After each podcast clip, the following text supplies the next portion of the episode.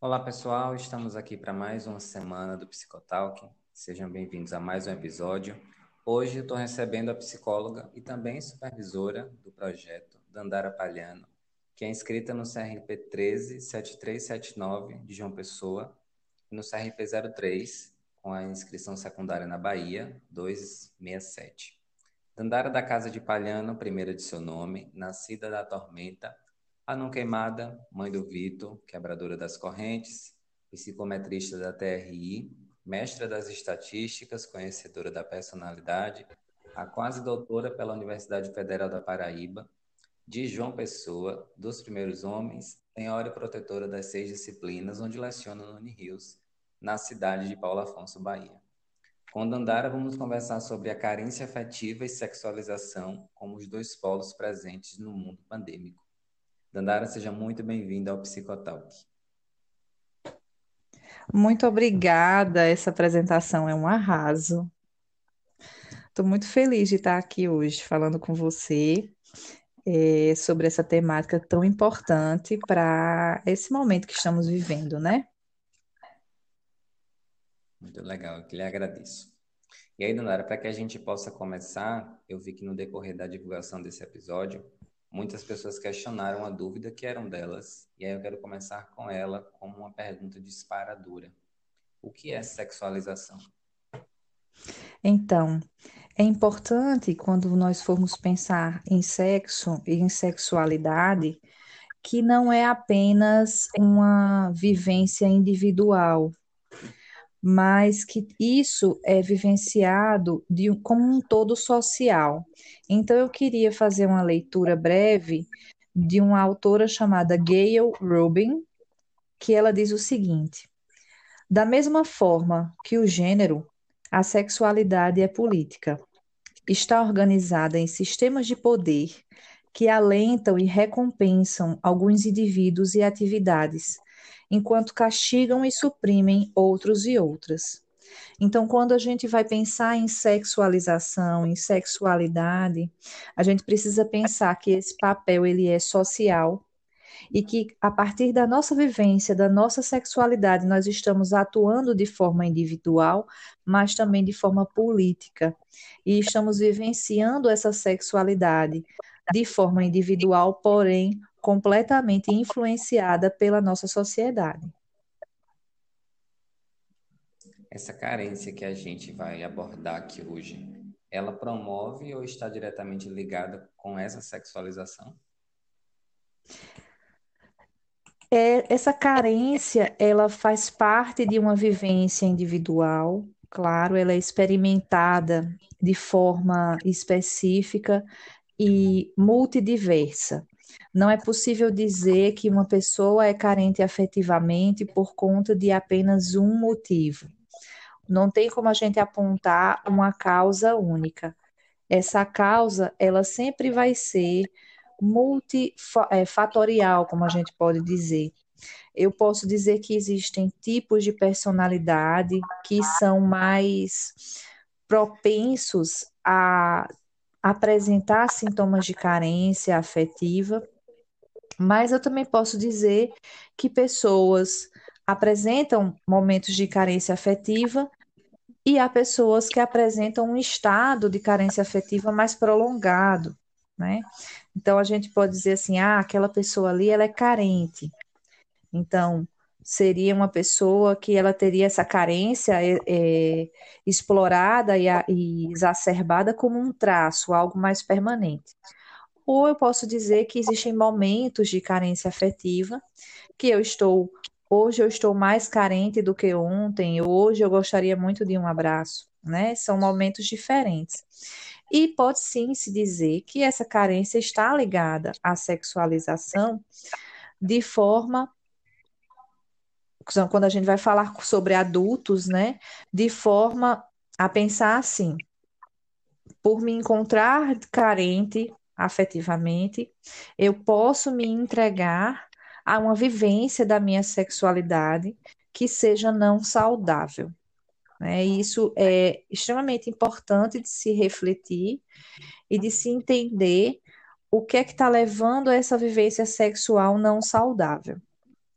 Mas eu posso também viver minha carência afetiva de uma forma saudável e explorar a minha sexualidade de uma forma saudável. Sempre é preciso ponderar até que ponto está sendo positivo ou negativo para a pessoa.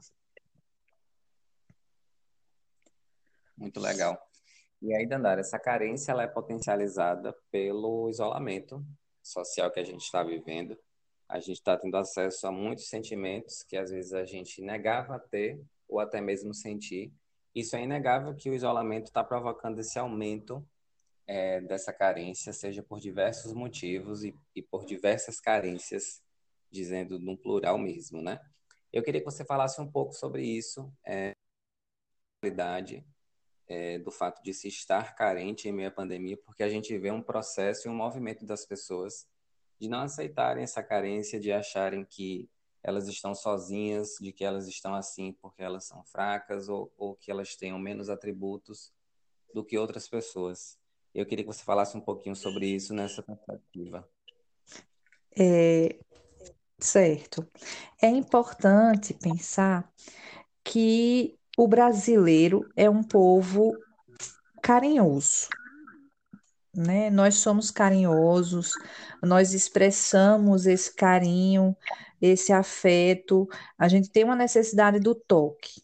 E isso é social, né? Isso é completamente social. É, a nossa cultura nos faz agir dessa forma. E aí, nesse momento de pandemia e da necessidade de um isolamento social, isso se coloca para nós como algo muito absurdo, muito difícil de ser vivenciado, porque nós nos vemos na obrigação de não interagir, de não vivenciar essa sexualidade ou de não vivenciar apenas o afeto mesmo, sem necessariamente falar do sexo em si. E aí o que se percebe é uma ansiedade em romper com essa com essa carência, com essa necessidade de afeto e buscar mesmo num momento em que não é interessante fazer isso, né? Buscar é, satisfazer essa necessidade de afeto e de carinho justamente no momento em que a gente precisa se estar distanciado socialmente e estar isolado socialmente, né? É importante que nós compreendamos que há uma diferença entre carência afetiva e necessidade fisiológica e desejo, né? Então, quando a gente fala em carência afetiva, a gente está falando de um sentimento muito profundo e que é, é muito delicado, multifatorial, de várias causas determinadas, de forma que a gente não tem como dizer aqui o que causa o quê. Ao mesmo tempo, a gente confunde ao falar que necessidade, que o sexo seria uma necessidade fisiológica. Há uma relação biológica com a necessidade do sexo, certo? Claro, existem os hormônios, existem os órgãos sexuais, estão aí para isso. Mas quando a gente coloca o sexo num, num, patamar de necessidade fisiológica ou de biologia, a gente se coloca numa discussão muito antiga e que hoje ela já não tem mais esse aspecto. O que é que eu quero dizer? É, quando eu falo que eu preciso fazer sexo porque eu estou com necessidade fisiológica, eu estou colocando que eu estou naquele mesmo patamar de milhares de anos atrás, em que havia uma necessidade do sexo para a reprodução. Nós não estamos mais vivenciando essa necessidade no mundo. Já existem mais de 7 bilhões de pessoas no mundo.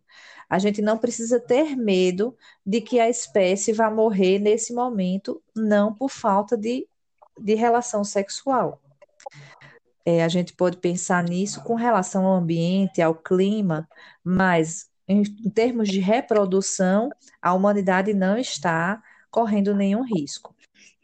Então, quando a gente coloca essa necessidade sexual acima da racionalidade, a gente acaba ficando, de certa forma, animalesco, né? O ser humano ele acaba se colocando dentro de um, de um patamar animalesco em que ele precisa realizar essa necessidade sexual, porque senão ele vai subir pelas paredes ou a pessoa vai não vai aguentar. E isso não existe, né? A gente precisa pensar que o ser humano ele consegue sim racionalizar e ele consegue sim esperar um pouquinho para poder realizar essa necessidade sexual, até porque ela não tem mais esse papel de guardar a espécie, de reprodução para manutenção da espécie. Então, eu queria muito deixar isso bem claro para que é, as pessoas não, não confundam a carência afetiva com a necessidade fisiológica. É muito legal você trazer isso, porque quando a gente fala de autoestima, quando a gente fala de carência dessa necessidade fisiológica e desse desejo, a gente está falando de uma realidade que também foi privada devido a esse mundo pandêmico que a gente está vivendo, vivendo, na verdade, desculpa, com o isolamento social. As pessoas estão privadas, inclusive aquelas que não moram com seus parceiros, com, com, as, com seus cônjuges, é, estão privadas de fazer sexo e de estar ali suprindo seus desejos, as suas necessidades fisiológicas, né? E aí um comportamento que a gente vê assim, que é muito arcaico, e que na verdade de tão arcaico ele ainda é contemporâneo, é a hipersexualização da população negra é, a, a, discriminação é, e a hipersexualização também dos símbolos da mulher, como desejos, inclusive associados à mídia de a bebidas alcoólicas, e ao homem negro como aquele símbolo sexual da obtenção de uma satisfação imediata de prazer. Mas aí hoje, ao mesmo tempo, a gente vê todas as raças. Eu acredito que por esse movimento que a gente está vivendo hoje de isolamento, e como você falou, né, você trouxe as três coisas juntas, a gente percebe que, principalmente na internet, as pessoas vêm sendo, elas estão auto se hipersexualizando de uma forma descontrolada, como uma nova forma de percepção a si mesmo. É, muitas pessoas expõem seus corpos até mesmo para confirmar ou reafirmar sua autoestima através do olhar de outras pessoas. Isso, essa minha fala não é uma fala de julgamento. A gente sabe da subjetividade de todo indivíduo porém é mensurável que isso possa estar é, associado com essa privação e com essas três coisas juntas é, de, de necessidade fisiológica, de desejo e de carência. Eu queria que você falasse um pouquinho sobre isso e como isso reverbera, psicologicamente falando, é, em nossa saúde mental. Ótimo, bem colocado é, quando a gente fala, né, nesse momento de pandemia e de isolamento social, o que nos resta é a interação tecnológica, né? Utilizar a tecnologia como interação. Então, eu vou tentar dividir a minha, a minha colocação aqui, falando sobre as duas principais, é, dois principais tópicos que você trouxe na sua fala. Então, primeiramente, uma hipersexualização da população negra, ou preta, né, como está sendo colocado agora, que seria o ideal de chamar. É, isso existe desde que a, desde que começou a questão da escravatura, é, os negros, os, os seres humanos, né, que eram traficados e comercializados, eles eram analisados também por sua vez pelas, pelo seu porte físico, pela sua capacidade reprodutiva, porque um senhor de escravos ele compraria um ser humano e desse ser humano ele poderia ter muitos mais sem precisar gastar dinheiro com isso, o que é uma coisa absolutamente impensável nos dias de hoje e a gente precisa realmente seguir sempre repudiando.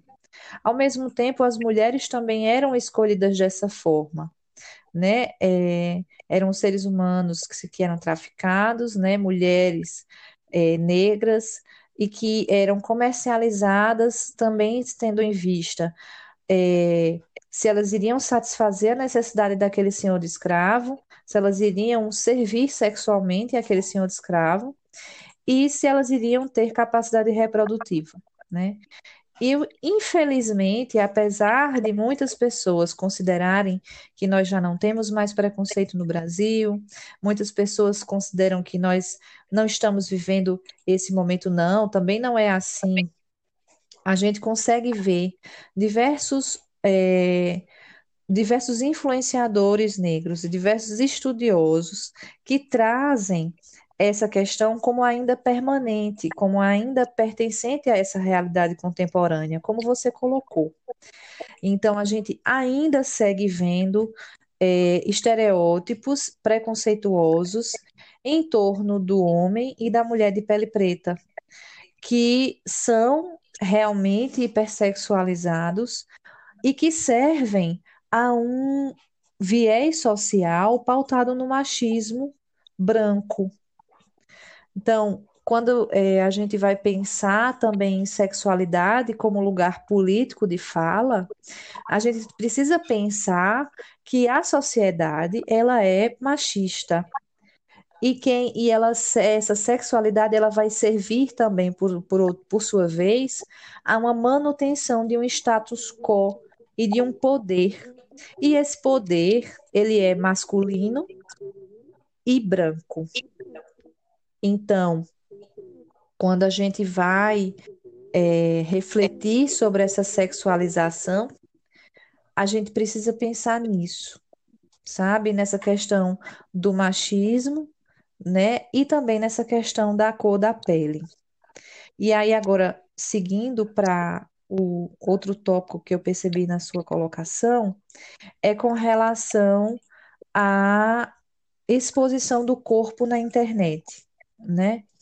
Hoje a gente tem um movimento de relações é, permeadas pela tecnologia que são um, uma grande vitrine dos nossos corpos. Então, é perceptível que hoje, nas relações, o novo o novo bom dia é o manda nudes ou o manda foto de agora. Isso numa relação entre duas pessoas. Quando a gente vai pensar numa relação de exposição corporal para muitas pessoas ao mesmo tempo, que é como a gente vê, por exemplo, no Instagram ou no Twitter, a pessoa postar uma foto esperando receber uma aprovação pública né? Isso serve também para alimentar uma certa carência. Então, é importante, ao se expor publicamente, pensar quem vai servir essa exposição, né?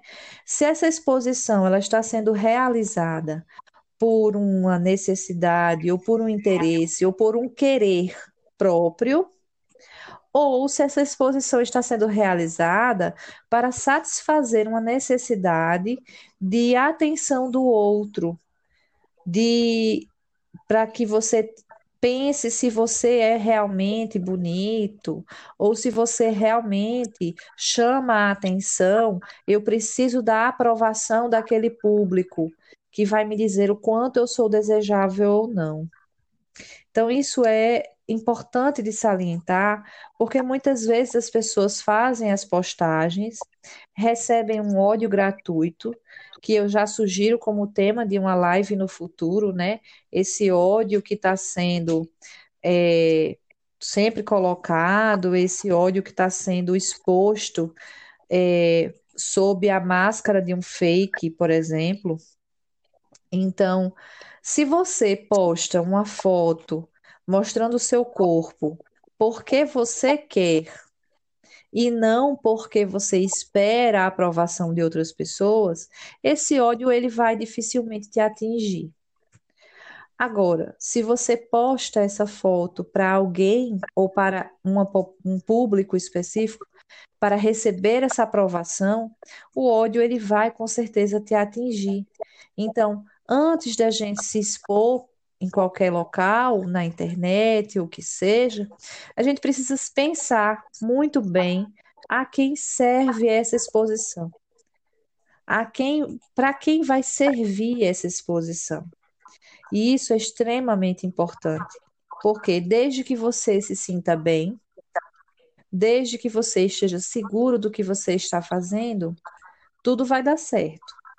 Agora, se você vai fazer isso para alimentar um desejo interior de aprovação do, do público, ou se você quer é, sentir sua autoestima se elevar por causa disso, isso é preocupante e deve se tomar muito cuidado nesse aspecto.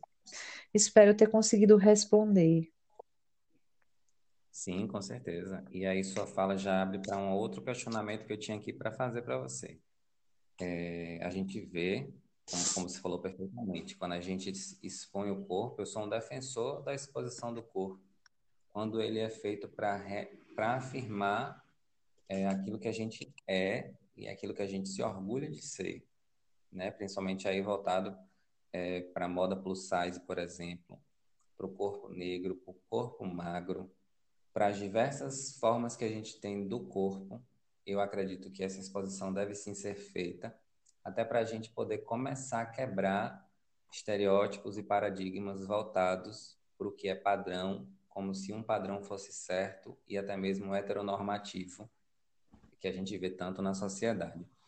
Mas aí quando a gente fala dessa, dessa necessidade de exposição, é, de aprovação em busca de, de outros olhares, a gente também fala de uma necessidade de ter alguém, né, como uma busca desenfreada pela companhia desse alguém, ou até pela afirmação de quem a gente é através do olhar dessas outras pessoas. Eu queria que você falasse também um pouquinho sobre isso e como isso pode estar atrelaçado automaticamente, se, se, se for possível, claro, a essa carência afetiva que a gente está falando aqui hoje. É importante o que você está colocando.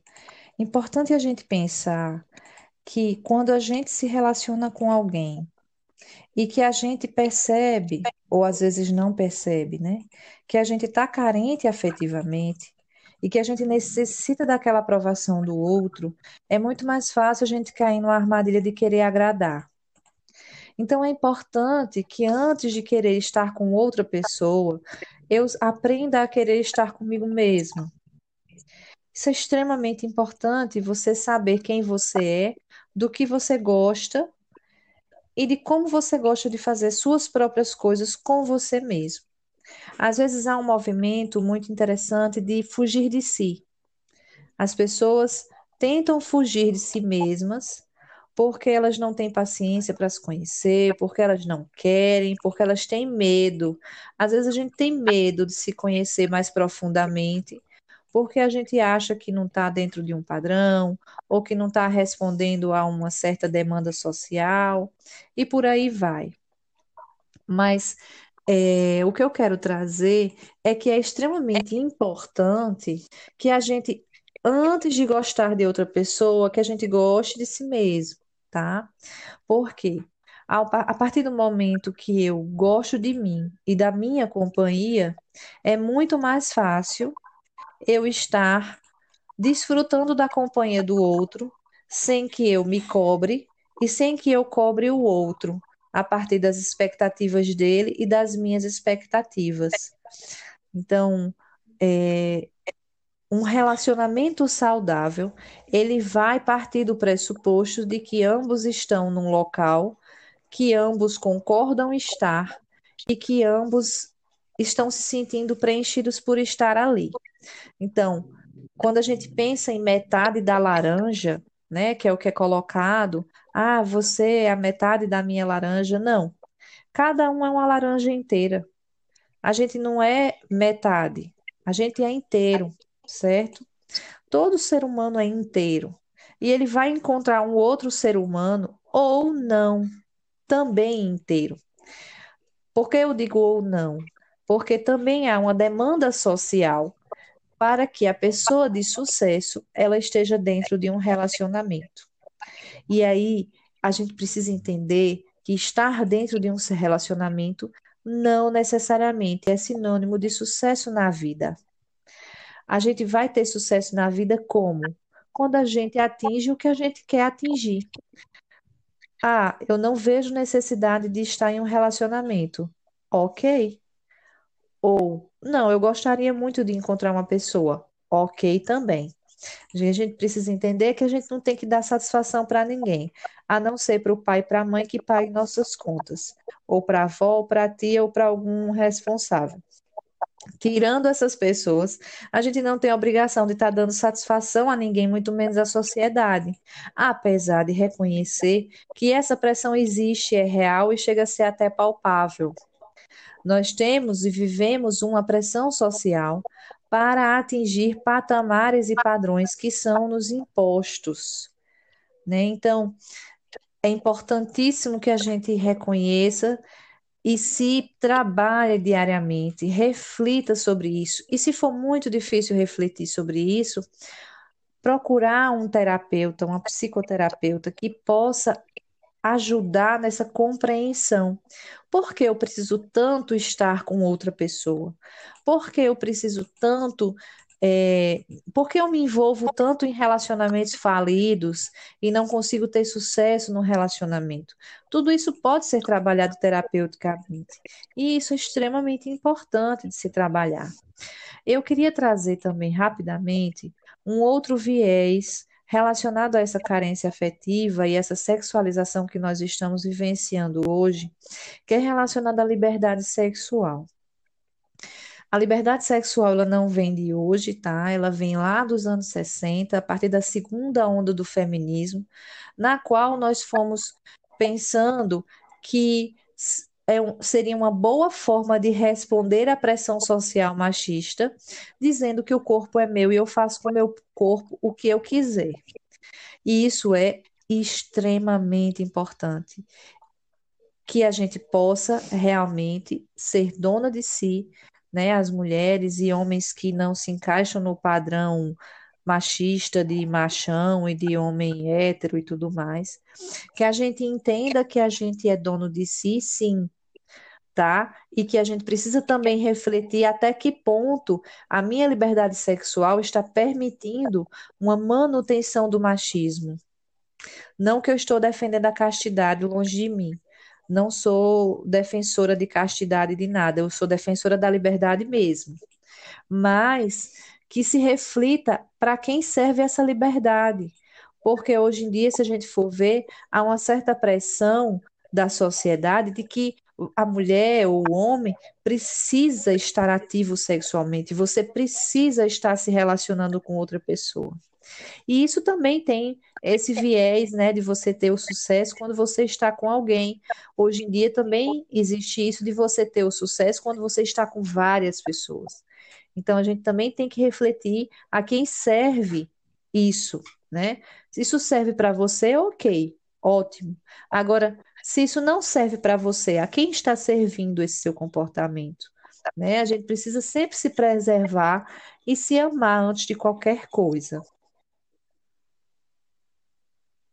Perfeito, Dandara. E aí, na sua fala, você falando e eu aqui ouvindo, e ver várias coisas e situações que a gente passa corriqueiramente em nossa vida e que a gente percebe que é realmente uma pressão social que, na verdade, é estruturada desde muito cedo e hoje ela é estrutural em nossa sociedade por conta do machismo, por conta das relações que a gente vive, da forma que a gente foi criado, e aí a gente já fala da forma que os nossos pais também foram criados e que os nossos avós também foram. Isso é histórico, né? Quando a gente fala desses padrões e dessa pressão social, a gente precisa reconhecer a historicidade que isso tem, porque isso já aí permeia séculos. E esse, esse enfrentamento ao machismo fala muito dessa sexualização e dessa carência que a gente que é que é nos impostos desde a nossa infância. A mulher ela é criada, a criança, a mulher é criada é, para ser a esposa e o marido, o menino, é, o menino homem é para ser criado para ser o marido detentor daquele poder daquele lá, o que sustenta, o que manda e o que desmanda. Então, as crianças, e isso aqui fica um alento aos pais da, que possam estar nos ouvindo, para que a gente possa repensar nessa forma errônea e equivocada de criar os nossos filhos as nossas crianças com essa adultização, primeiramente, mas também com essa hierarquia velada que a gente vê em nossa sociedade, que é por, que por vezes até sem a gente saber, a gente está colaborando para discursos machistas, discursos homofóbicos, discursos racistas, é, e causam aí o câncer da nossa sociedade. E achei assim muito incrível quando você trouxe a, a, a fala de que para a gente ser feliz com alguém, a gente primeiro tem que buscar ser feliz com a gente mesmo. E a gente vê é, as pessoas aí, às vezes, se privando de viverem as suas vidas, mesmo sozinhas e principalmente acompanhadas, simplesmente por estar com alguém. E aí, estar com alguém não significa a privatização daquilo que eu sou, daquilo e das coisas que eu gosto. Essa sua fala foi assim de prato cheio, e eu queria te agradecer pela sua participação aqui no Psicotalk, porque é uma fala pertinente, é um assunto pertinente, é super atual, as pessoas estão se cobrando, e eu acredito que, uma, que de forma muito exacerbada, devido ação, provavelmente, devido à falta de autoconhecimento, e aí você trazer isso hoje aqui para a gente foi de um grande privilégio poder te ouvir, aprender com você e ao mesmo tempo para as pessoas que nos ouvem. Então, muitíssimo obrigado por hoje, tá bom? Eu que agradeço, agradeço muito pelo convite, agradeço muito pela oportunidade de ser supervisora desse projeto. É, esse é um assunto que, de fato, é, deve continuar sendo trabalhado sempre, né? A gente precisa estar sempre se educando para que a gente possa se amar e se valorizar cada vez mais. Então, mais uma vez, muito obrigada por esse espaço. Vale lembrar para vocês que Dandara vai voltar em outra oportunidade aqui nesta temporada ainda do Psicotalk para abordarmos outros temas e outras temáticas. Muito obrigado a você que está aqui nos ouvindo. Próxima semana estamos com o Rômulo Mafra Cruz, lá de Balsas, do Maranhão, para a gente falar sobre o adoecimento mental por conta de fatores sociopolíticos. Outro tema muito importante e muito pertinente. Espero vocês semana que vem. Um grande abraço e até lá.